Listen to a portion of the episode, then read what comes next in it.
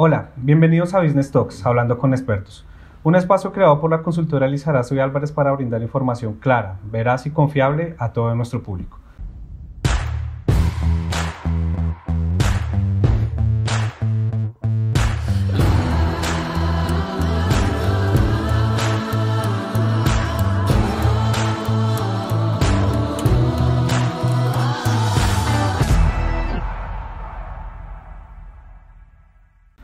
El día de hoy nos acompaña el director de la consultora, eh, el doctor David Antonio Lizarazo Álvarez, quien pues, nos hablará sobre un tema muy importante en relación al derecho comercial y societario.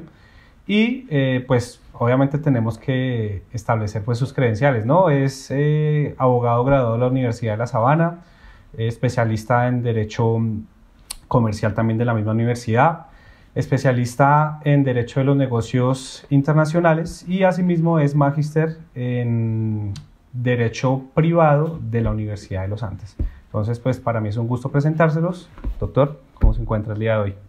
Muy bien, gracias doctor Cristian, muchas gracias y, digamos que muy honrado por, por el espacio brindado y, y motivado por, por lo que estamos aquí generando. Un espacio importante para nuestros clientes, nuestro público y nuestra audiencia que pueden llevarse una información muy útil para sus vidas y, digamos que para cualquier problema que puedan presentar. Perfecto. Sí, claro, ¿no? La idea, la idea es esa, poder compartir pues eh, datos, información relevante pues para que de alguna forma mm, nuestro público pues pueda tener una información más clara, ¿no? Eh, bueno, el día de hoy tenemos un, un tema muy chévere. Mm, entiendo que pues es el trabajo de, mm, de grado de la maestría, ¿no? Sí, eh, es el trabajo de, de, grado de la maestría, es una tesis que realicé que gracias a Dios y pues al esfuerzo y a la colaboración de mucha gente alrededor logramos que se publicara en el, en el Anuario de Derecho Privado de la Universidad de los Andes, que es un es una prestigiosa, eh, un prestigioso anuario y, revista, digamos que indexada, que la leen no solamente juristas eh, nacionales, sino por fuera de, del ámbito nacional. Y, pues qué más, qué honrado puedo estar, ¿no? Entonces, sí. es... Claro, que le publican a uno, pues, su tesis de grado, importantísimo, y pues más en una universidad como los Andes, que digamos que es como las más prestigiosas del, del país, ¿no? Sí, claro, eso goza, goza de prestigio y más de prestigio de credibilidad, ¿no? Entonces, eh, en realidad los trabajos, no solamente el, el, mío, sino la mayoría de los trabajos que están plasmados ahí, son trabajos de altísimo eh, nivel académico y, y relevancia en los en las tendencias de, de, de, los sistemas jurídicos eh, a nivel global. Entonces es importantísimo. Bueno, para que se den cuenta el nivel de, información que manejamos acá y pues obviamente es un gusto compartirles a ustedes. Bueno, el día de hoy tenemos como título básicamente pues eh, la tesis del doctor Lizarazo, compañías de capital y asimetrías en la información, correctivos en el litigio societario colombiano. Entonces pues entremos en materia. El primer tema a tratar, digámoslo así, mm, de acuerdo a lo que ya hemos venido conversando, doctor Lizarazo, es eh, lo relacionado con la información asimétrica y los problemas de agencia societaria. Entonces, aquí podemos encontrar dos puntos importantes. En primer lugar, para dar una explicación muy sencilla, ¿qué es la información asimétrica y cuál es su influencia en la economía? Ok, muy bien, como, como, como usted lo está señalando, eh, hay que hacer primero un acercamiento desde, desde el punto de vista económico. ¿sí? Eh, la información asimétrica no es solamente un fenómeno que afecta, en este caso, y como el tema puntual eh, de, de, mi trabajo de grado de la tesis, a, a, al litigio societario, a conflictos societarios, sino que va más allá. Es un fenómeno que afecta en realidad la mayoría de relaciones entre personas eh, en cualquier ámbito, ¿sí? sea laboral, sea eh, relaciones económicas. Es más normal de lo que... Exacto, es muy común, o sea, común. Entonces, básicamente lo que es, es en una parte, ¿cierto? En una parte de la relación, en esa parte recae la mayoría de la información sobre cualquier operación, sobre cualquier negocio que se vayan a, realizar, e inclusive en relaciones laborales, ¿sí? Entonces usted, usted como experto y como, como, como, como, magíster en, Derecho Laboral y director del área de Derecho Laboral aquí de la, de la consultora, usted, usted más que nadie sabe que existe una, una, una desigualdad y un desequilibrio en la información que posee una parte en la, este mayor, en, la relación, en la relación que prima en, en, en, temas laborales, que es el empleador y el empleado, ¿cierto? Trabajador. Entonces, la, información que posee una parte va a ser mucho más eh, grande, mucho más, eh, eh, no sé si se puede decir, integral que la que va a tener otra parte. Y eso va a dejar en una posición totalmente desventajosa a la parte que no va a tener ese, esa misma proporción de, información, ¿cierto? Entonces, esto nace, digamos que con, con, la teoría, esta teoría se implementa en, en, desde el punto de vista económico con George Akerlof, que es un reconocido y premio Nobel de Economía, eh, economista, que él básicamente evidencia este, este fenómeno en las relaciones, en las relaciones económicas, ¿no? Y él plantea un ejemplo muy interesante no sé si usted también tuvo la oportunidad de leerlo, creo que sí. Sí, pero, pero no, no se me adelante y ya ahorita lo, creo que es para el mismo lugar donde vamos, ¿sí? La teoría de, de los limones. El mercado de los limones, sí, claro, exacto. pero ese es un tema chévere, pero ahorita lo tratamos y bueno, pero obviamente eso va ligado a la primera pregunta, ¿no? Ah, bueno, listo, perfecto. Entonces ya, ya, ya, ya ahorita lo atamos con esto. Entonces él lo plasma y, lo evidencia en, en, ciertas operaciones eh, económicas que él puede evidenciar en el mercado eh, de carros usados, ¿sí? Ya un poco más adelante ahondaremos un poco en esto, y demuestra que en realidad esa, desigualdad en, la información que recae entre una y otra parte lo, que va a generar es una falta de bienestar o no un bienestar completo en la misma sociedad y va a generar que esas relaciones comerciales sean totalmente ineficientes. ¿Listo? Entonces, esa teoría, atada a la pregunta que usted me estaba diciendo, eh, se traspola directamente a materias societarias, ¿cierto? Ya dijimos, dimos el ejemplo en, materias laborales, en materias comerciales, económicas y en materia societaria también, ¿cierto? Entonces, eh, ahí aterrizamos eh, básicamente a una desigualdad de información en los diferentes actores que involucran una sociedad comercial. ¿Listo? Entonces, puede ser, digamos que las principales y los principales problemas de agencia que, se generan por esas eh, asimetrías en la información son problemas entre administrador y accionistas o accionistas mayoritarios con accionistas minoritarios o eh, los mismos accionistas contra acreedores, ¿cierto? Terceros externos a la sociedad, más o menos. Ok, muy bien. Bueno, que en realidad esa parte es la que, la que responde nuestra segunda pregunta, que es la relacionada en cómo afecta la información asimétrica a las compañías de capital que aquí pues quería pues, preguntarle, doctor Lizarazo, eh, pues para una mayor claridad, ¿qué, ¿qué, son las compañías de capital o a qué se refiere con ello dentro de, dentro de todo esto que estamos manejando? No, simplemente, y, digamos que para darle claridad a la audiencia, eh, una compañía de capital simplemente son las sociedades comerciales, ¿cierto? Entonces aquí en Colombia como eh, más que mm, pues, todos conocemos, eh, las sociedades comerciales son pues la SAS, la limitada, sociedad anónima, eh, bueno, ese tipo de sociedades comerciales son las que se llaman sociedades de capital. ¿Por qué? Porque buscan, eh, digamos que por medio de la asociación, ¿sí? entre personas, entre accionistas, un fin lucrativo, ¿cierto? Unir esfuerzos para, para, por medio de un vehículo societario adecuado, sea el que sea, SAS, limitada, sociedad anónima, eh, obtener utilidades. ¿Listo? Eso es más o menos una sociedad Muy bien. capital. Bueno, pero digamos que aquí la mayoría de gente dirá, pero bueno, a mí en qué me interesa o por qué yo tendría que saber o por qué me interesaría mm, determinar eh, para qué me sirven a mí las, las, asimetrías de la información. O sea, yo por qué tendría que saber eso o por qué es importante para mí o para la gente que pronto nos ve tener conocimiento sobre eso. Bueno, eh, sencillamente porque, como ya lo dijimos al inicio, todos en algún momento vamos a estar involucrados en algún tipo de relación con una parte fuerte dominante eh, en cualquier tipo de relación que usted le ponga, el título que usted le ponga o el ámbito que usted le ponga. ¿sí?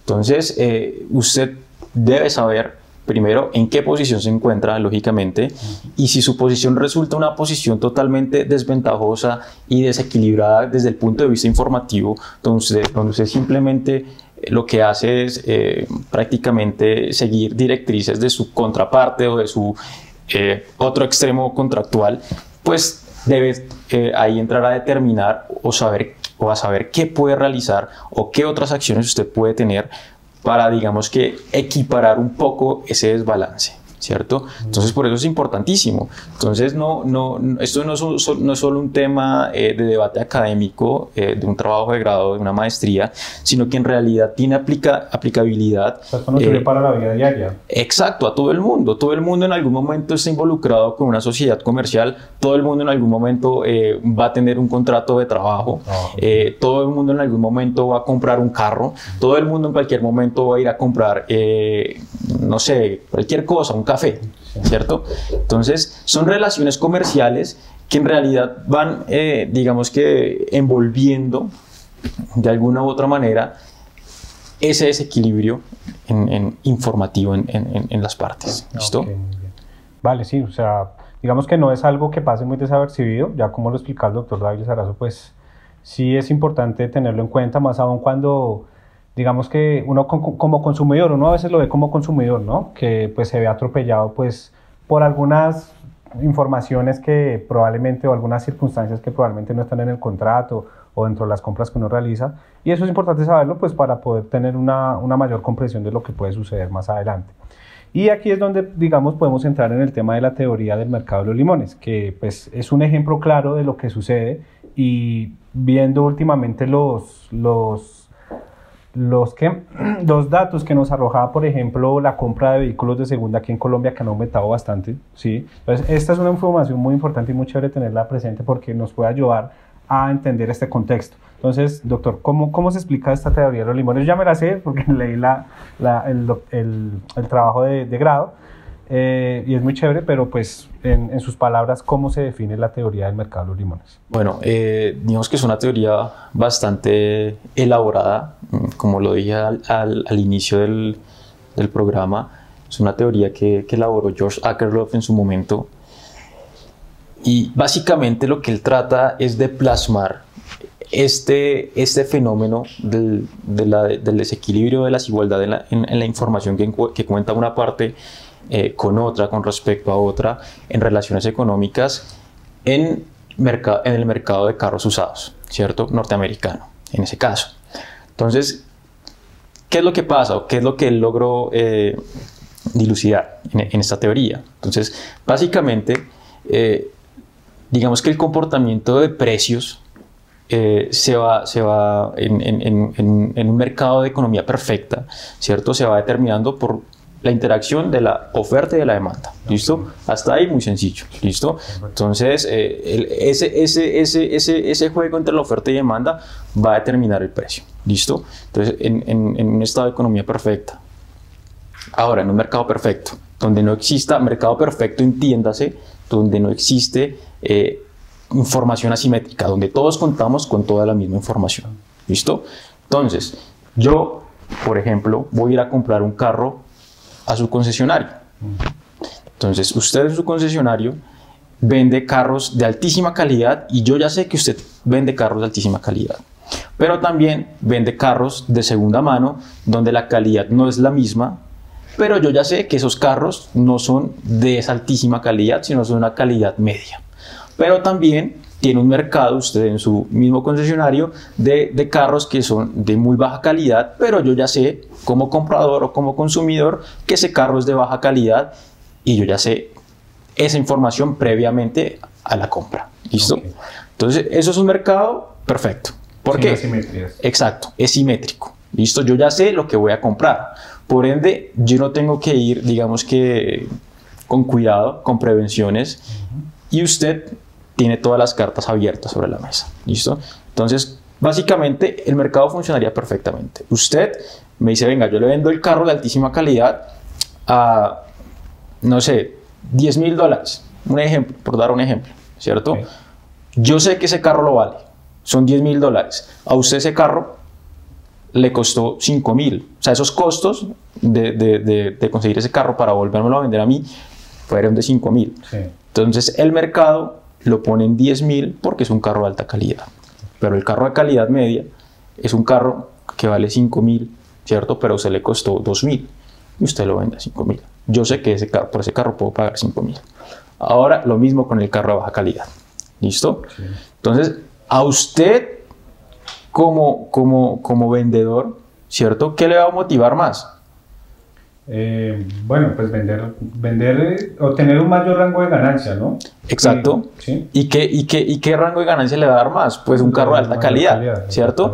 Entonces, si usted vende entre más carros de alta calidad usted venda, más ganancia va, va, va, a haber. Y yo como sé que es un carro de alta calidad, yo lo voy a comprar. Sí, la gente no duda ¿Listo? en hacerlo.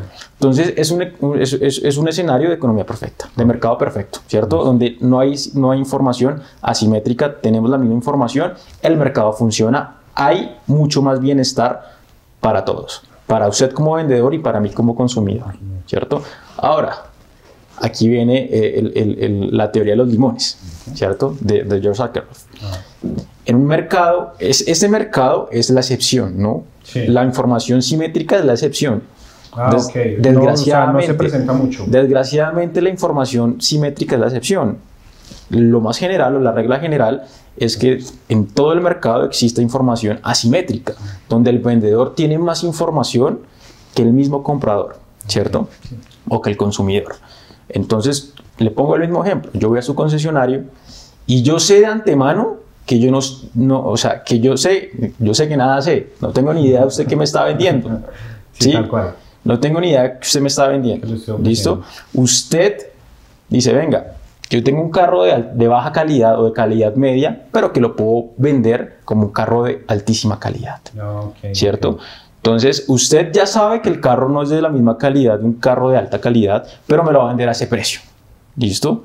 Entonces, yo como comprador primero voy a ciegas. Yo no sé qué es lo que me voy a encontrar en un mercado de carros usados.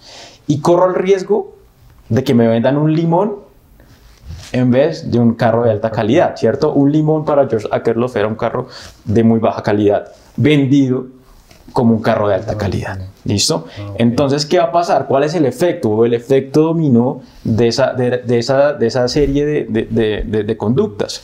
Yo como comprador, luego digo, venga, yo ya sé, o lo más posible es que me van a vender un carro de baja calidad a un alto precio, entonces yo ya no voy a pagar yo no, yo no pagaría tanto por un carro de esos. Entonces yo al, al, al vendedor le, le ofrecería tanto.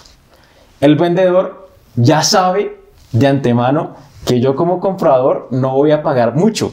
Ah, Entonces, ¿qué va a hacer el, el, el, vendedor? El vendedor va a estar más motivado a adquirir carros de más baja calidad porque saben que es lo que están dispuestos a pagar en el mercado. Mm. La gente ya no va a estar dispuesta a pagar carros de altísima calidad de perdón, de una, eh, a pagar eh, precios como un carro de alta calidad, porque no saben si es un carro de alta calidad. Entonces, venga, yo sé que de antemano me van a vender un limón, entonces, para mitigar, le doy lo mínimo.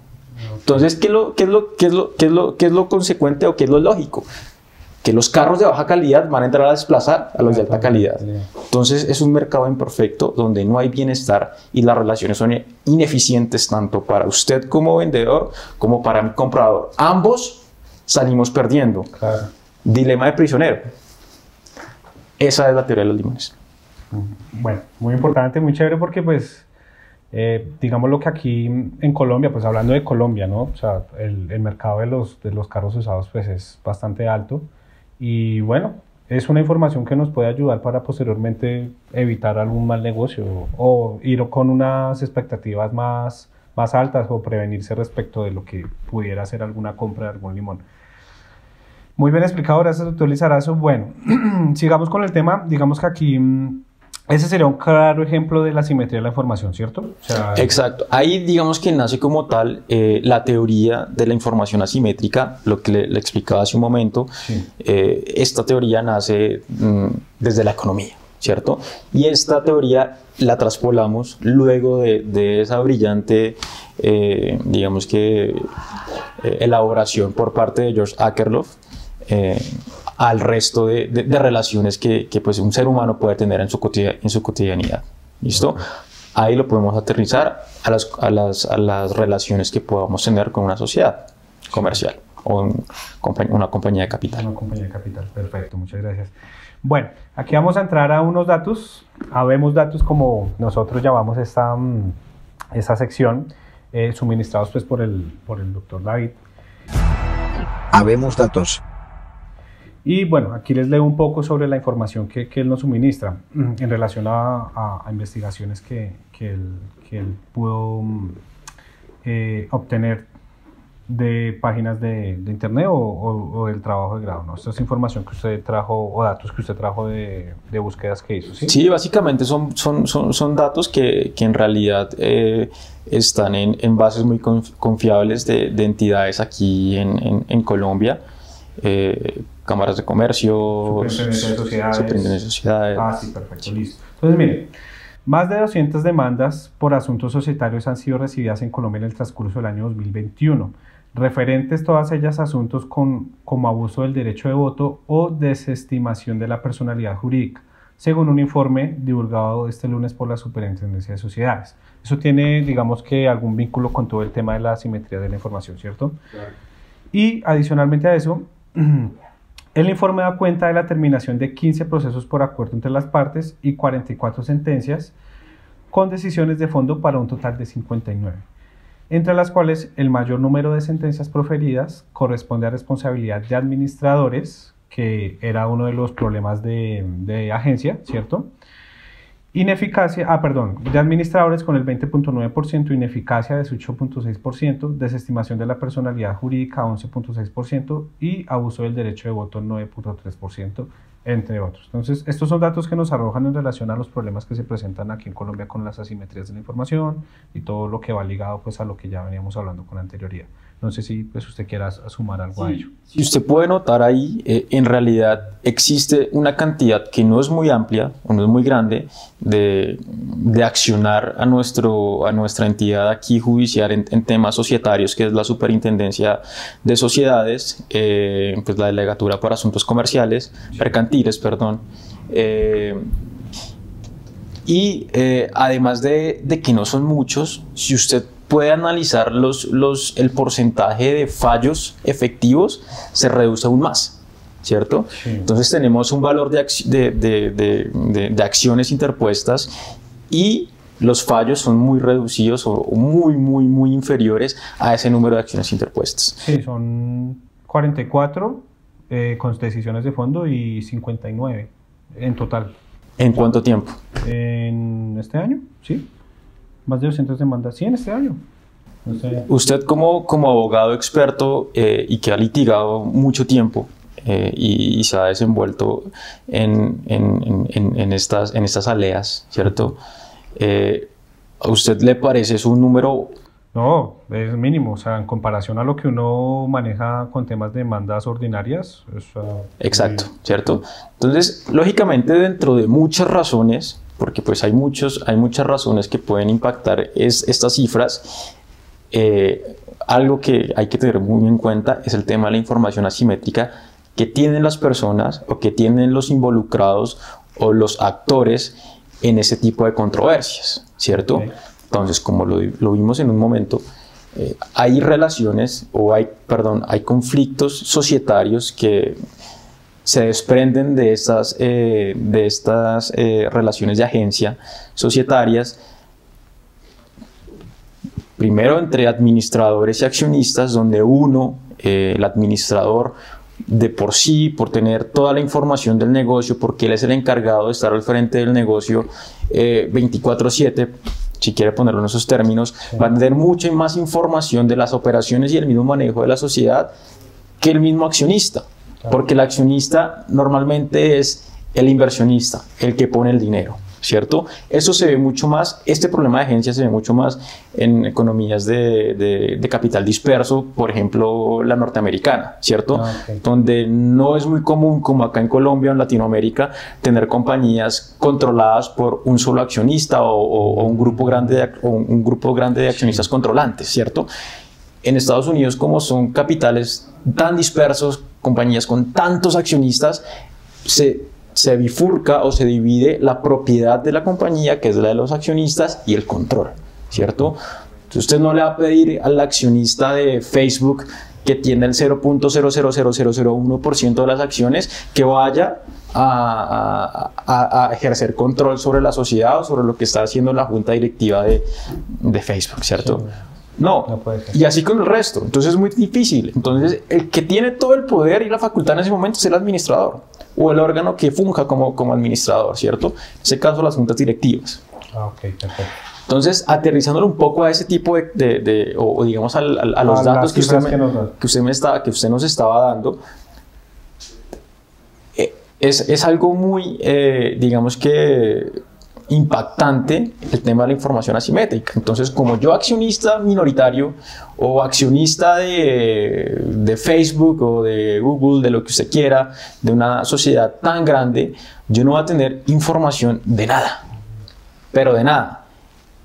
Y un día para otro me di cuenta que mi acción no vale nada, que yo perdí todo lo invertido, que, bueno, cualquier tipo de operación que se, pueda, se pudo haber realizado, ¿cierto? Sí. Por parte de los administradores.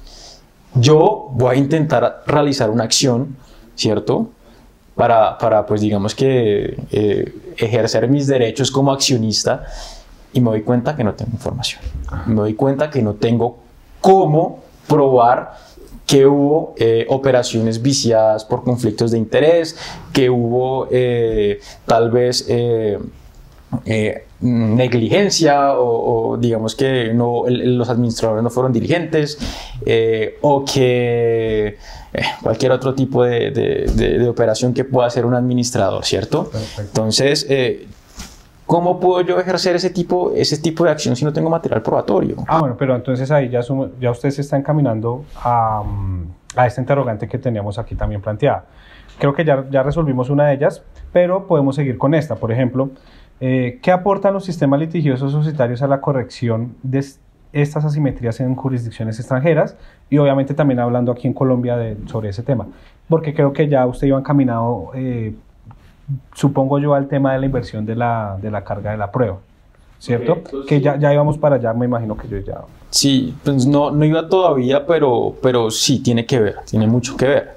Entonces, eh, digamos que concatenando o atando lo que ya habíamos hablado del tema de la información asimétrica y, el tema de, de, la, del desequilibrio informativo que existe entre una u otra parte en, un problema de agencia como tal, existen mecanismos o medios o remedios para empezar a corregir ese tipo de, información asimétrica en una compañía, ¿cierto?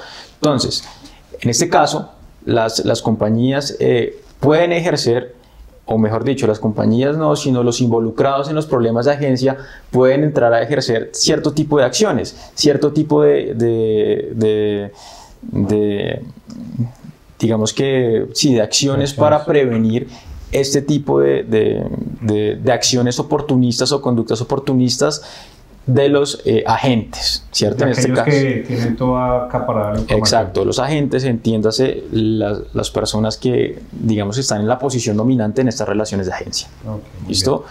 Entonces, eh, ahora, el trabajo va encaminado a que además de, de, esos remedios que se puedan tener internamente en una sociedad, como costos de monitoreo, eh, costos residuales eh, o bonding costs, lo, cualquier tipo de costos que pueda eh, incurrir cualquier principal eh, o afectado de estas relaciones de agencia en una sociedad, también uno puede encontrar remedios en el mismo derecho procesal y en el litigio societario. ¿Cierto? Que es a donde yo quiero ir a encamin encaminar el, el, el, trabajo, ¿cierto? Ah, okay. o, o, digamos, ¿Qué sería, qué sería, qué pena interrumpir, lo que sería entonces, en teoría, resolver la pregunta de cómo el derecho societario afronta esta realidad, ¿cierto? Eh, creo que sería esa la parte en la que ya pues estaban encaminándose. Exacto, pues más que todo el, de, o sea, el derecho societario la afronta de las dos formas, ¿sí? Porque estos costos que, que, que un principal puede, digamos que, eh, asumir dentro de una relación de sociedad cualquiera o dentro de cualquier eh, relación de agencia son también tratados por el derecho societario, ¿cierto? Ahora, el derecho societario no solamente es, eh, digamos que, el derecho interno de la compañía, sino que en realidad el litigio también tiene mucho que ver, ¿no? Entonces ahí es donde, donde vamos a aterrizar un poco, ¿no? Eh, es una, una forma eh, un poco eh, ex post, ¿cierto? Como posterior a que se generen ese tipo de, de, de afectaciones a las afectaciones a, las, a los intereses de los principales, sea accionista minoritario, sea accionistas o sean acreedores, ¿cierto? Entonces, eh, en el litigio societario, eh, ya uno puede entrar a, mirar ciertos remedios, como ya se, los eh, se lo había determinado, para prevenir. Prevenir o evitar, o más bien prevenir, puede ser prevenir, evitar o equiparar la balanza. La balanza, ah, ¿cierto? También sanear. Entonces, primero eh, tenemos, vamos a hacer rápidamente y brevemente, porque es importante hacer una referenciación de lo que se maneja en, otros, en, otros, en otras jurisdicciones que es muy importante, como la norteamericana. porque la norteamericana es muy importante?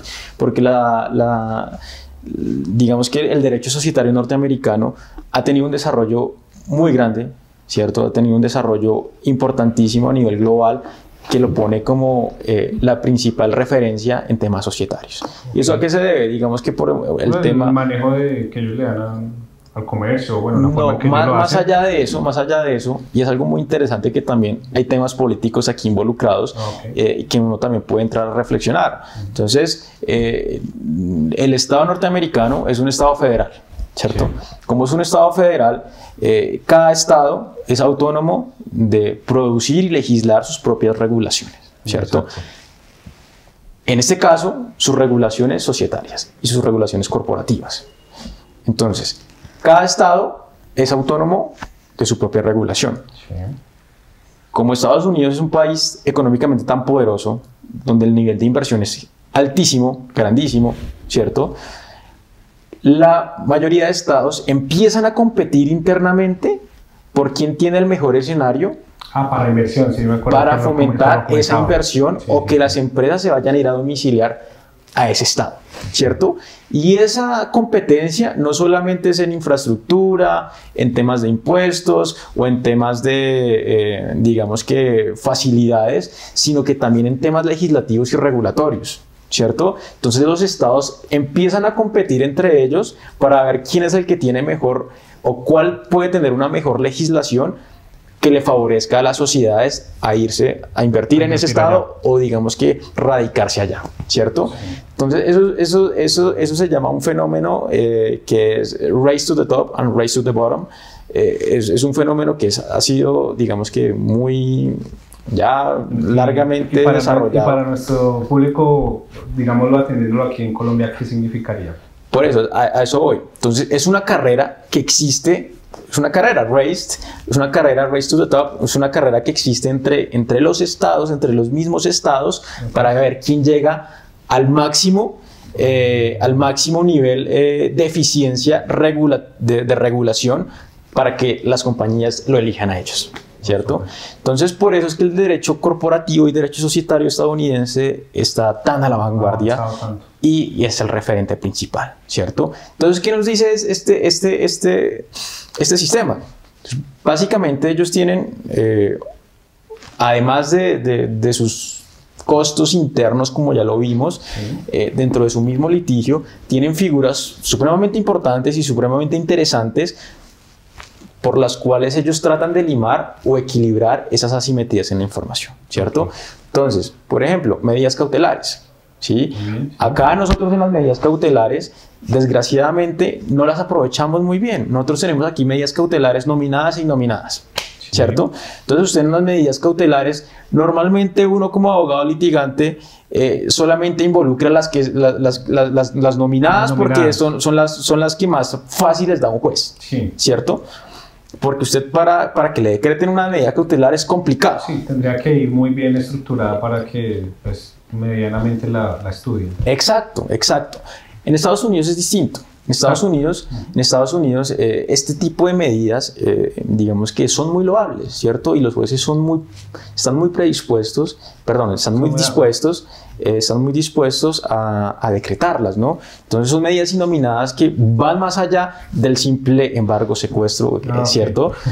donde el, el juez prácticamente para asegurarse de un fallo efectivo dice, venga, aquí falta material probatorio, ¿cierto? Y aquí el, el, abogado demandante me solicita una medida cautelar. Venga, eh, señor juez, además, además de, de, de, del material probatorio o el pequeño material probatorio que yo tengo, como medida cautelar, por favor le solicito que alimentemos este proceso, ¿cierto? Ah, de más información ponga una restricción en la, en la operación de la sociedad. ¿sí? Entonces, venga, póngale un freno a ellos. Si usted no aporta tal, tal, hasta que usted aporte cierta documentación, hasta que usted aporte cierto eh, material que yo necesito como juez para fallar, usted queda restringido del uso de sus cuentas, usted queda restringido de, la, de operación de, esos, de ese tipo de contratos, etcétera, etcétera, etcétera, ¿cierto? Entonces, y es una, y es una medida cautelar innominada, sí, innominada. Además, tenemos el, digamos que medios probatorios, ya nos saltamos un poco de las medidas cautelares y vamos a los medios, probatorios, que tenemos o que tienen allá. Eh, y, ahí, sí quiero, digamos que enfatizar un poco y es en realidad algo que, que, es muy importante. Yo creo que nosotros acá nos hace un poco o echamos un poco de menos que nuestros legisladores sean también un poco creativos con esto, ¿no? Entonces, eh, por ejemplo, el Discovery, ¿cierto? El Discovery en Estados Unidos es, un, ah, es un, medio probatorio, es un medio probatorio que ellos tienen, ¿sí? Acá en nuestros medios probatorios tenemos el testimonio, la exhibición de documentos, inspección, eh, judicial. el peritaje, bueno, todos esos, ¿cierto? Sí. Que ya vamos a ver sus, sus peros, ¿cierto? Sin embargo, en Estados Unidos, además de esto, ¿cierto? En, la legislación norteamericana, tenemos eh, el Discovery, ¿cierto? Y este Discovery es supremamente interesante y supremamente útil y eficiente a la hora de recaudar material probatorio e información que una parte no tiene. ¿Cómo funciona esto? Esto es, una, esto, esto, esto es un medio de prueba por fuera de todo proceso, que no necesita intervención judicial. Ah, ¿Cierto? Está institucionalizado y ya los, ya los administradores de compañías y las juntas directivas están dispuestos y ya saben que en cualquier momento el abogado de una persona que los quiera demandar va a entrar a, su, a, su, a, sus oficinas y decir, venga, sus, eh, discúlpeme, aquí vengo a hacer, eh, vengo, vengo, vengo a realizar el procedimiento del discovery para recaudar material probatorio, ¿cierto? Entonces, de antemano, antes de iniciar cualquier demanda, sin que medie ninguna, ningún tipo de orden judicial, usted puede ir allá a las oficinas y, venga, miremos correos electrónicos, mire, hagamos eh, deposiciones, que son eh, ah, las deposiciones.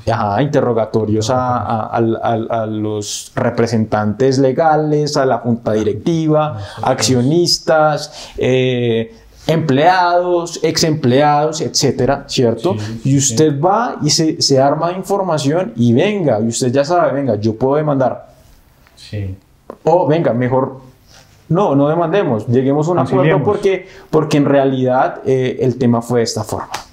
¿Listo? Sin que me dé ningún tipo de, de, de, orden judicial o de autoridad pública que hace un poco el, el, el, procedimiento rígido, ¿cierto? Sí. Bueno, es muy útil para ahorrar tiempo, ¿no? Claro. Y procesos. Ajá. Y finalmente, y finalmente eh, para no alargar un poco con el, con, con, el tema de, de, cómo funciona el tema norteamericano, está la, la, la, carga probatoria. Ah, la inversión de la carga probatoria, que, que, aquí ya nos salimos un poco de, del tema eh, de, digamos que, y como, como, como, me gusta tocarlo para que se entienda, se, se entienda más, eh, no de eh, cómo se lleva la, la, el material o la información al proceso ¿cierto? Sino de quién. ¿Listo? O sea, en la inversión de la carga de la prueba o la carga probatoria como tal, es quién la lleva, ¿no? Digamos, en, una medida cautelar es cómo se lleva, ¿cierto? Pues mediante una medida cautelar.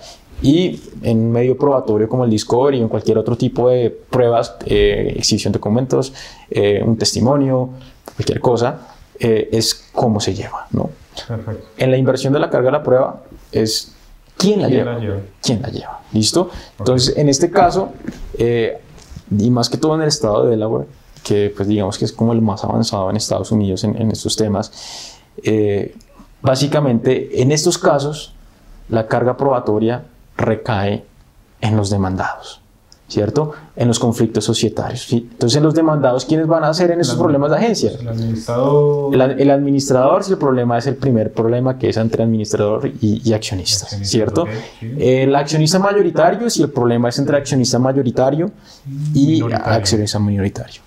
Y eh, los accionistas, si el problema es entre accionista y acreedores terceros por fuera de la sociedad. ¿Listo? Entonces, el demandado es el que lleva esa información por regla general. ¿Listo? Con ciertas connotaciones que no quiero entrar porque pues no, la, idea no es ponerse tan, tan técnico. Sí, muy bien. Eh, pero digamos que funciona ese, ese, ese, ese esa, esa, esa, carga dinámica de la prueba que nosotros tenemos aquí en nuestro Código General del Proceso funciona muy bien allá, ¿cierto? Entonces, durante, durante ese proceso, eh, determinando ciertas situaciones, esa carga se va a trasladar de un lado a otro, ¿listo? ¿Para qué? Para limar esa simetría en la información y hacer un poco más, eh, digamos que, eh, igualado la controversia y el pleito, ¿no? Y que el juez tenga la información suficiente de pronunciar un fallo efectivo, ¿no? No un fallo eh, sin ningún tipo de prueba o fundamento, un fallo que pues digamos que no, que no cumple con los estándares de justicia, ¿no? Muy bien, bueno, ya digamos para ir cerrando, tenemos ya mm, eh, lo que, las herramientas que poseemos aquí en Colombia. Ya hemos hablado que pues en Estados Unidos eh, se establecen las medidas cautelares, los medios probatorios y la inversión de la carga de la prueba, la carga de la prueba.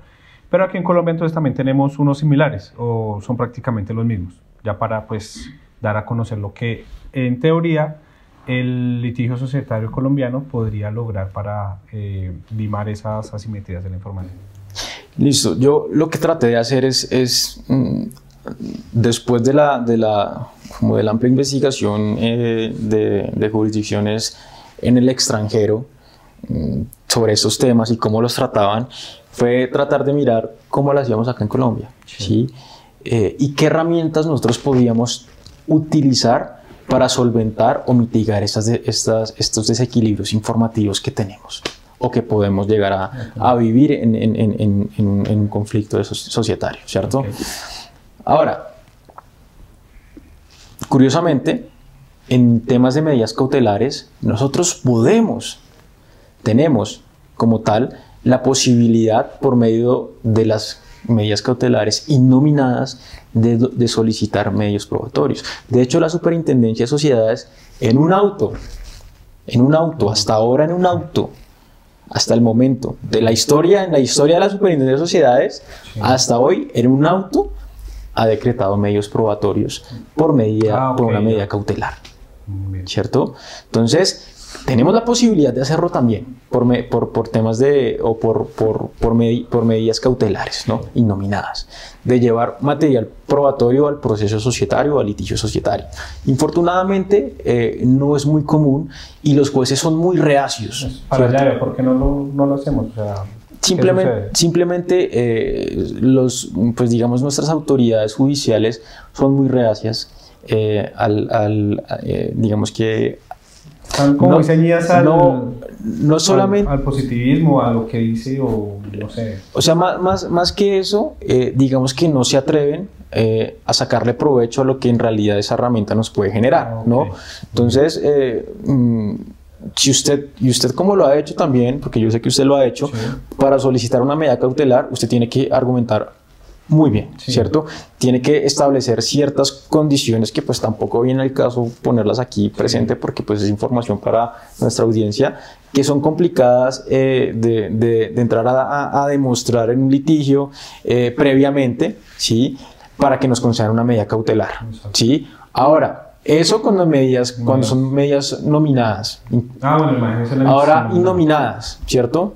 Sí, no. Entonces, eh, digamos que los jueces son, son muy, eh, quisquillosos y, son, ponen muchas trabas a la hora de, de, de, que uno pueda o que ellos puedan decretar una medida de ese tipo, ¿cierto?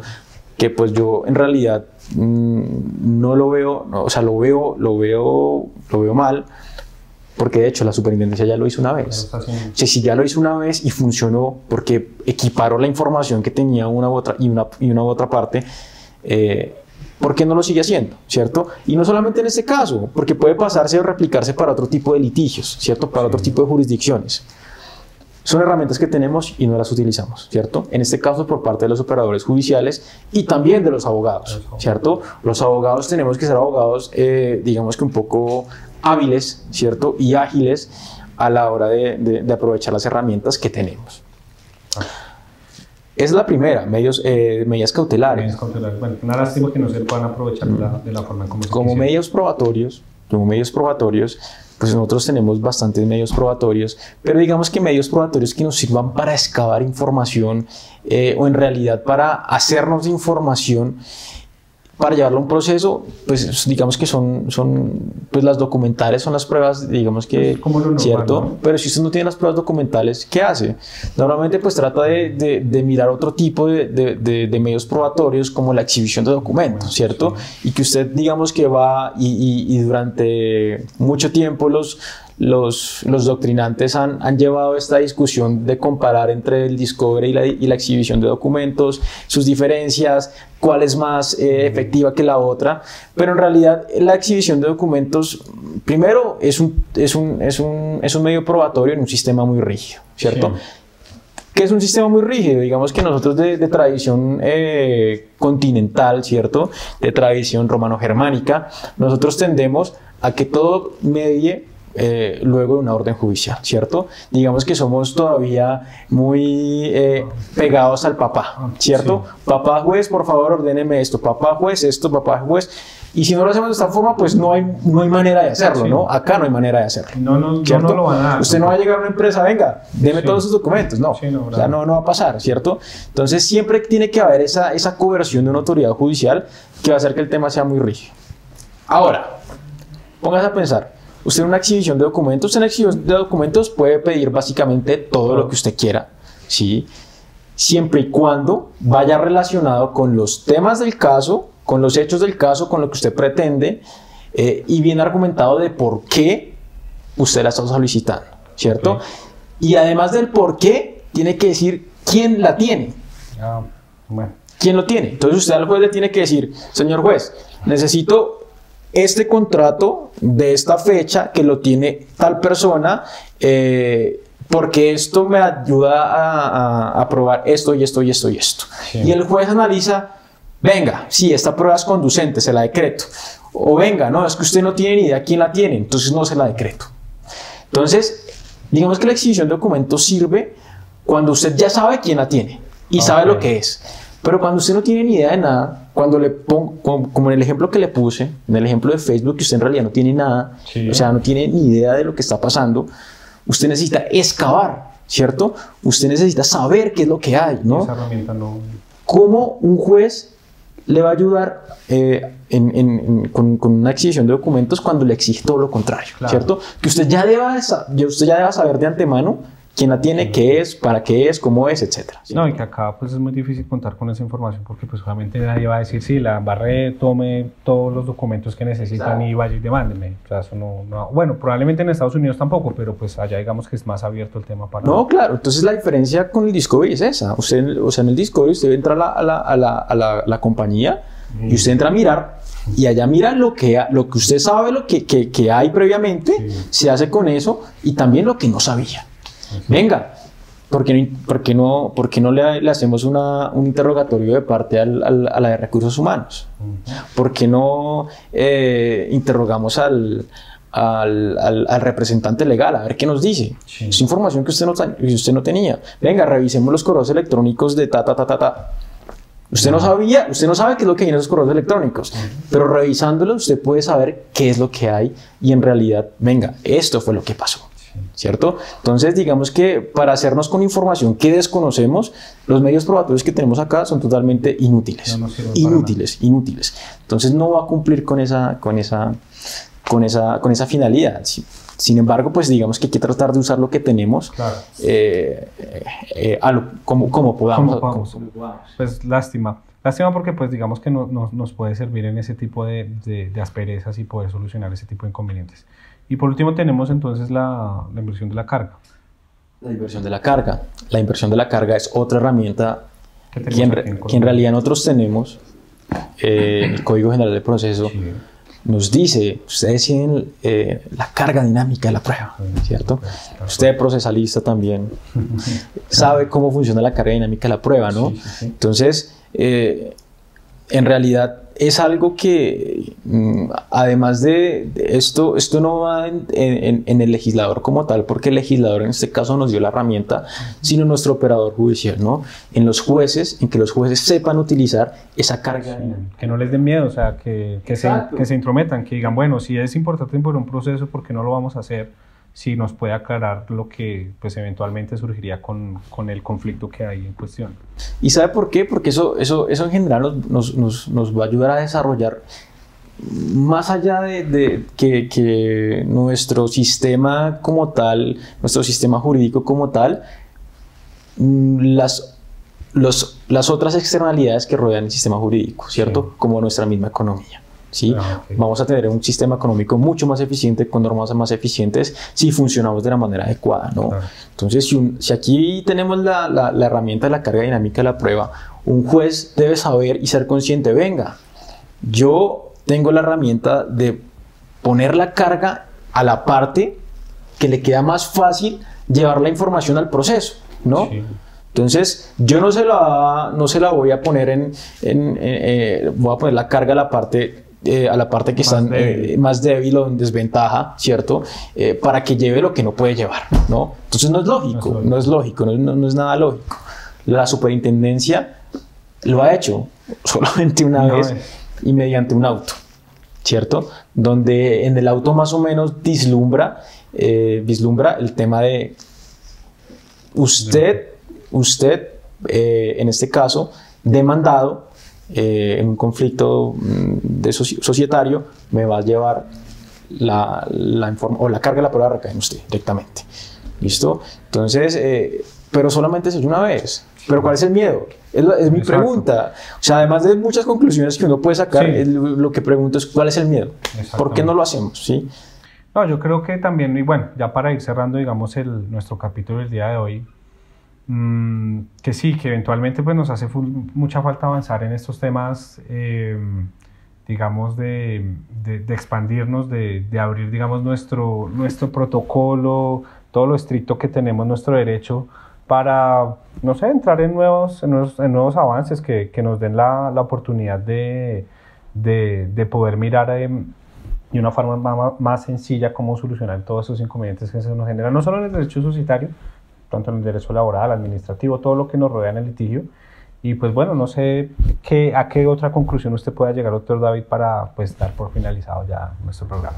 No, eh, pues básicamente mm, es la reflexión. ¿sí? La reflexión es a, nuestros operadores judiciales que no teman, ¿cierto? Tenemos, tenemos herramientas que de alguna u otra forma eh, nos pueden ayudar a equiparar este desequilibrio, ¿cierto?